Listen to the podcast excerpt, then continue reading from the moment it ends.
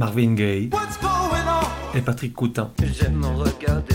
The Blaze et les Sex Pistols. Et Nina Simone, Jungle, Viagra Boys, Karen Dalton, Bertrand Belin, Guadal Jazz, Prince, Les Stones, Arcade Fire, Edith Piaf, John Barry, Balthazar, Les Stooges, Toy, Fetoumac. Bref, tout un tas de vieilles gloires, de futures étoiles et d'illustres inconnus. Au-delà des genres et des époques, la voix des sillons, une autre façon d'écouter la musique.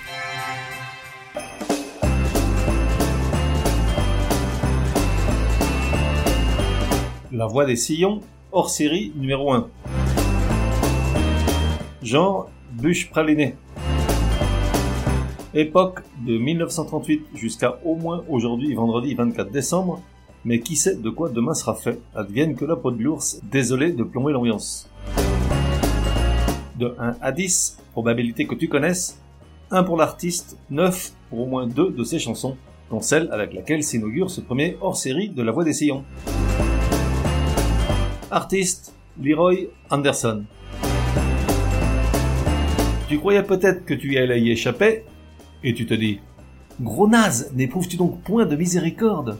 Et je te réponds, alors c'est pas moi qui fais le calendrier, et puis il se trouve qu'il y a des dates comme celle-ci, le 24 décembre, dont le souvenir durant les 364 jours suivants ne serait pas aussi vivace, pour le meilleur ou pour le pire, si ce n'était pour la musique à laquelle elle est associée. La date. La date associée à la musique. Enfin bref, tu as compris. On parle de chants de Noël, en gros, de ces chansons qui ne font chaud au cœur que quand on est tout petit. Et c'est quoi être tout petit à Noël?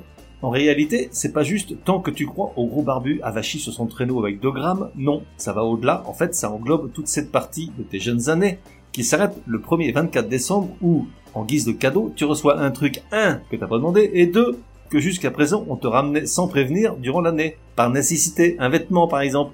Le premier cadeau pratique qu'on t'offre. Et là, un, tu pousses un hurlement déchirant. Deux, tu comprends que ta vie est finie. Et trois, les chants de Noël, ceux-là même qui quelques heures encore avant t'enivraient de bonheur. Là, subitement, ils te cassent les bonbons. Et désolé, mais ça ne s'arrange pas avec l'âge. Donc voilà, ceci est un hors-série spécial chant de Noël, assez court parce que, mine de rien, c'est du boulot. Et né de crainte, je ne suis pas un méchant garçon, d'autant qu'on s'est déjà tapé Patrick Hernandez il y a trois semaines.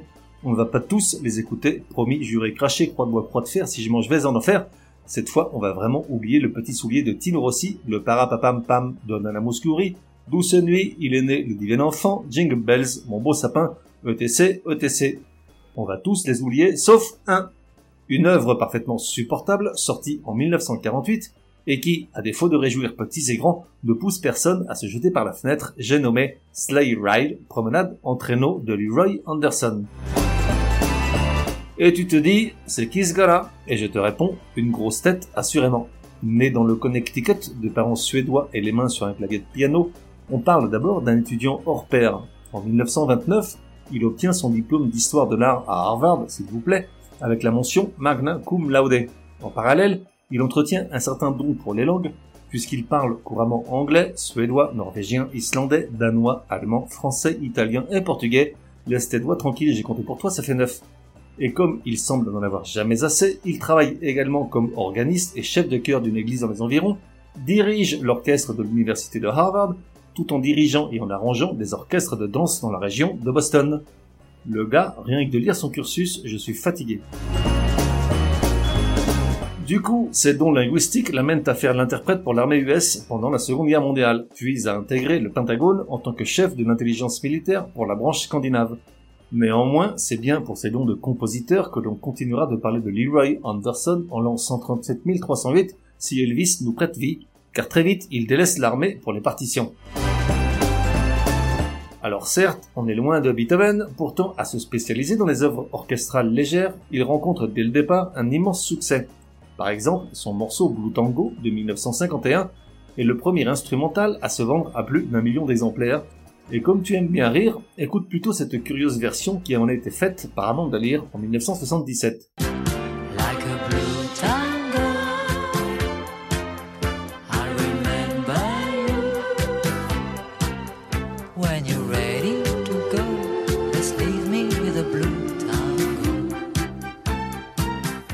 Mais centrons-nous sur les deux œuvres que je sais que tu connais, même si toi tu ne le sais pas encore. Tout d'abord, un an avant Blue Tango, Leroy Anderson compose la première, et probablement seule, œuvre symphonique pour machine à écrire, un instrument qui offre trois sons caractéristiques.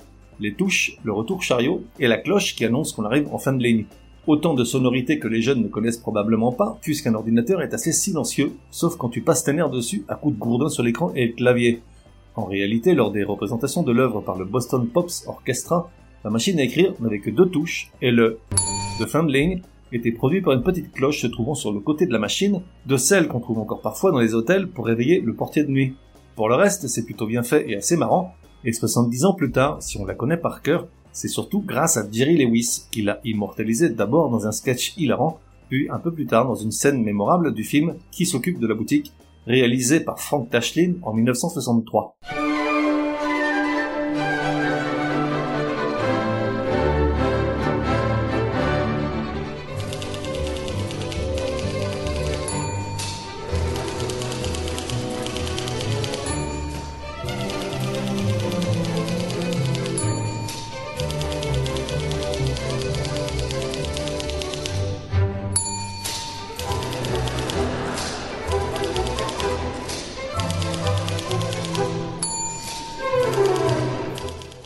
Puisqu'on est quand même là pour ça, passons rapidement à la seconde chanson de Leroy Anderson qui te poursuit depuis que tu es tout petit, le fameux Sleigh Ride. La première mouture du morceau a été composée en 1946 en plein été lors d'une vague de chaleur particulièrement inusuelle. Comment ce gars-là pouvait-il imaginer un traîneau sous la neige alors que dehors, les moineaux tombaient comme des mouches complètement déshydratés Et comment est-il devenu l'un des chants les plus joués lors des fêtes de Noël dans une bonne partie de la planète? J'en sais rien. Oui, c'est comme ça. Des fois, il se passe des trucs, tu sais pas les expliquer et ça t'empêche pas de dormir. Puis, en 1950, des paroles ont été rajoutées par un certain Mitchell Parrish et depuis, des dizaines d'artistes s'y sont frottés. Faut dire que les disques de Noël se vendent toujours très bien. Voici un petit montage de la première strophe du titre, chanté dans l'ordre d'apparition par Amy Grant, les Carpenters, Elia Fitzgerald, Gwen Stefani, Jamie Cullum, Maria Carey, Bill Murray, Johnny Mathis et enfin les Ronettes. Laisse tes doigts tranquilles, ça fait encore neuf. Just hear those sleigh bells jingling, ring ting tingling too.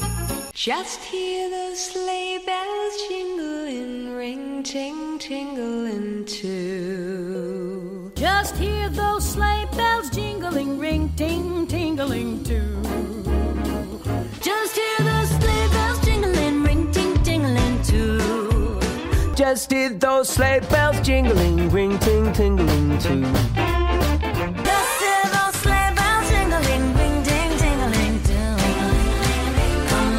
Just hear those sleigh bells jingling, ring ting tingling too. Just hear those sleigh bells jingling, ring ting tingling too. Just hear those sleigh bells jingling, ring ting a tingling too. Come on, it's lovely weather for a sleigh ride together with you. Alors, je parie 5 dollars de l'époque que malgré la répétition de la phrase, tu n'as rien compris. Merci la voix des sillons. Ça dit Just hear those sleigh bells jingling, ring ting tingling too. Bon, c'est pas du Welbeck, ça veut dire j'entends juste les cloches du traîneau qui tintent, mais aussi le tintement de l'anneau. Et le gars, il est devenu riche avec ça, un truc de dingue. Car on parle quand même de l'une des œuvres de la musique populaire les plus jouées en radio lorsque le 24 décembre approche, et probablement celle qui a été le plus souvent versionnée. Néanmoins, je continue de préférer le morceau original, sans parole. Ça me rappelle quand j'étais tout petit, avant d'être trahi par mes parents et avant que l'industrie textile ne supplante celle des jouets. Se retrouve dans un prochain numéro de La Voix des Sillons. En attendant, café et à la messe.